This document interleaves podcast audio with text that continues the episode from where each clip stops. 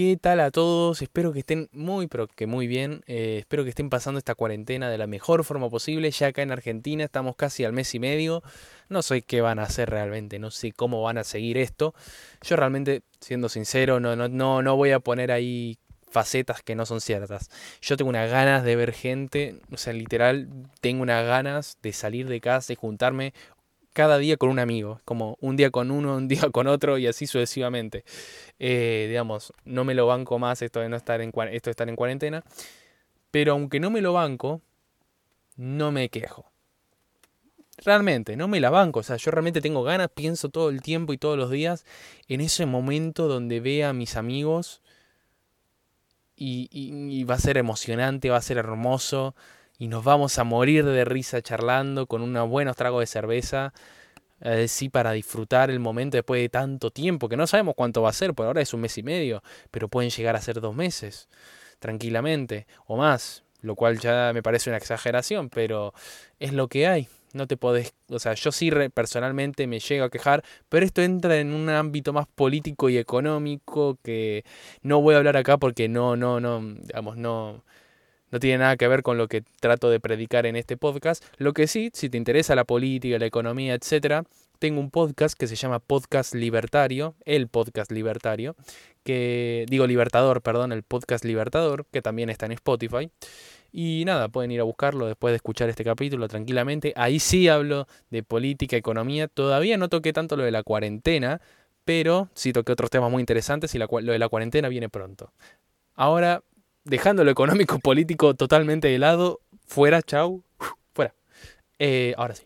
Em, bueno, lo que vamos a hacer, vamos a hablar sobre qué nos puede pasar en esta cuarentena. Ya sabes de sobra que la ansiedad es algo que va a aparecer, el estrés, más si sos un adulto que tiene responsabilidades, que tiene hijos, que tiene un trabajo, que depende de ese trabajo.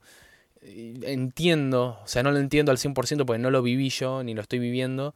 Si tengo a mis padres que, bueno, especialmente mi padre, que es el que más plata trae a la casa, que bueno, que sí está medio ahí como eh, ahí tambaleando diciendo uh, qué va a pasar. Pero bueno, entiendo la, la situación de angustia. Pero es, digamos, si bien es cierto que hay angustia, incertidumbre en todo lo que puede llegar a pasar, eh, vamos, no vamos a tanto hablar de eso, de eso que sentimos, que es la ansiedad y el estrés, que es algo que es obvio que, va, que, que vamos a sentir, sino vamos a hablar de lo que queremos hacer pero no llegamos a hacer. O vamos a aclarar unas cosas para que queden bien ordenadas en nuestra cabeza y no nos causemos estrés al, pedo, digamos. Entonces, vamos a empezar por esto. La primera cosa que uno descuida en estos momentos es la alimentación. Ya sé que no, este es un, no es un podcast de ejercicio ni dieta, que es algo que a mí me encanta, pero no, no tengo un podcast dedicado a eso, ni, ni quiero que lo sea este tampoco. Pero bueno, es algo que pasa a la gente, inclusive yo me he excedido muchos días con la comida. He comido bastante mal o he comido mucho. Y yo no me molesto realmente mucho por eso. Yo lo disfruto porque sé que son días donde me agarra la ansiedad y bueno, como. Ya está, es algo que pasa, no lo pensás mucho en el momento. Em, pero puede pasar. Y seguramente te ha pasado. Y si no te ha pasado, bueno, sos una persona con una fuerza de voluntad tremenda. Realmente te felicito. Em, pero a la gente que le ha pasado, lo único que tengo que decirles es, no se preocupen, no se eh, alteren. Sé que puede ser difícil, sé que te puedes sentir mal, culposo, pero no. Lo que sí tenés que fijarte si tu costumbre es comer así. Digamos, si no es algo de algunos días, sino de todos los días. Si es de todos los días, entonces sí tenés que preocuparte y de a poco, ojo, e, e, esta palabra es importante, de a poco, paulatinamente, ir cambiando tus hábitos. en vez de comer, yo qué sé, tres pedazos de torta al día, por ejemplo, comer dos y reemplazar un pedazo de torta por un bowl de frutas, por ejemplo. en ese tipo de cosas. Algo que de forma paulatina eh, vaya haciendo que cambies tus hábitos. O por ejemplo, si comes muchos dulces en un día y también comes comida saludable, como decir carnes, verduras, pero lo comes en más cantidad lo, dulce, entonces lo que puedes hacer prácticamente es reducir la cantidad de lo dulce, no eliminarla, reducirla, ojo al piojo, no estoy diciendo eliminarla, y aumentar la cantidad de comida saludable. Que además podés consumir mucha más porque al tener pocas calorías en comparación con, la, con lo dulce, podés comer más y entonces te llenas más y no estás llenando de calorías innecesarias a tu cuerpo. Entonces, sé que se transformó mucho en, una, en como un podcast de dieta y todo eso, pero no. Es realmente un consejo que doy porque realmente a mucha gente le pasa. Y bueno, si vos sos una de las personas que les pasa, acá tenés el consejo. Reducí la cantidad de alimentos no saludables y aumentá la de los saludables, pero no la elimines. Puede que sea un poquito difícil al principio no comer tanto, pero si tenés la fuerza de voluntad, toma mucha agua. Eh, no lo recomiendo tanto, pero bueno, si lo necesitas es preferible tomar un vaso de coca eh, de coca cero, por ejemplo, o de alguna bebida gaseosa, eh, alguna, alguna, gaseosa cero, que no tenga azúcar ni calorías, como para, bueno, tener ese, ese, sabor dulce en la boca sin necesidad de meterte calorías, pero no todos los días ni tampoco en mucha cantidad, porque tampoco es saludable. Y algo relacionado con esto, con la alimentación, es el tema del ejercicio. Yo también soy un fan del deporte, me encanta hacer ejercicio. He practicado algunos, digamos, un poco para contar mi vida, ¿no? Para que no quede tan como una relación tan profesional, entre comillas, sea un poco más amena la cosa, más familiar. Yo eh, siempre, desde chiquito, por suerte, mis papás me, me, llevaban al club a hacer deporte. He jugado en una liga de fútbol, no profesional, pero esa liga de fútbol que hay entre clubes que bueno, me gustaba bastante, no era bueno en fútbol, es la verdad, no era bueno. Además me, de, me ponían de delantero, de delantero, yo era un queso. Pero bueno, igual le ponía ganas, corría, corría, corría. Y después empecé el gimnasio. Y el gimnasio, bueno, cada uno empieza el gimnasio seguramente porque, bueno, empieza en una edad donde le importa más verse bien para, bueno, yo que sé, verse bien, hacerse el fachero. Bueno, a mí me pasó lo mismo. Yo empecé el gimnasio, pero descubrí que me encantaba. O sea, descubrí que me encantaba el gimnasio, el ir a entrenar, levantar pesas. El... Me encantó, me encantó el hecho de hacer ejercicio de musculación. Y entonces por muchos años, creo que ya son, ya no perdí la cuenta, deben ser casi cinco años que voy al gimnasio. Digamos, no, no fui lo suficientemente inteligente como para contratar un entrenador personal, así que cometí muchos errores, por lo tanto no vi los resultados que quería, la alimentación también, no, no, no tuve la, no, tuve esa, no tuve una guía, entonces en términos nutricionales y ejercicio la cagué mucho y entonces no pude ver los resultados que, que, pude haber visto. Pero bueno, aprendí, sigo aprendiendo, pero ya bueno, claramente sé qué es lo que tengo que hacer y qué es lo que no, y entonces ahora sí estoy viendo buenos resultados. Y ahora que estoy encerrado en casa, y que vos estás encerrado en casa, que todo el mundo está encerrado en casa, entonces la gente dice, bueno, ¿cómo hago ejercicio? ¿Cómo mantengo este, un estado físico decente o saludable? Si te gusta tanto el deporte como yo, vas a encontrar la forma y los ejercicios para hacerlo. Si estás en un espacio más reducido, yo por suerte tengo un jardín y además invertí en una pesa rusa. Eh, bueno, sí, invertí en una pesa rusa, por lo cual me viene joya para esta situación. Y me encanta también la pesa rusa, así que también lo compré por eso. Pero la cosa es que si vos no pudiste invertir en eso, si ahora se permite comprar cosas por internet y tenés la plata, cómpralo. Comprar una pesa, una pesa rusa, lo que sea. Si tenés exterior, o sea, si tenés un jardín, si no, no te lo recomiendo porque por lo menos la pesa rusa no es recomendable en interiores. Pero la cosa es que inviertas en algo que pueda ayudarte a hacer ejercicio, como una barra también, por ejemplo.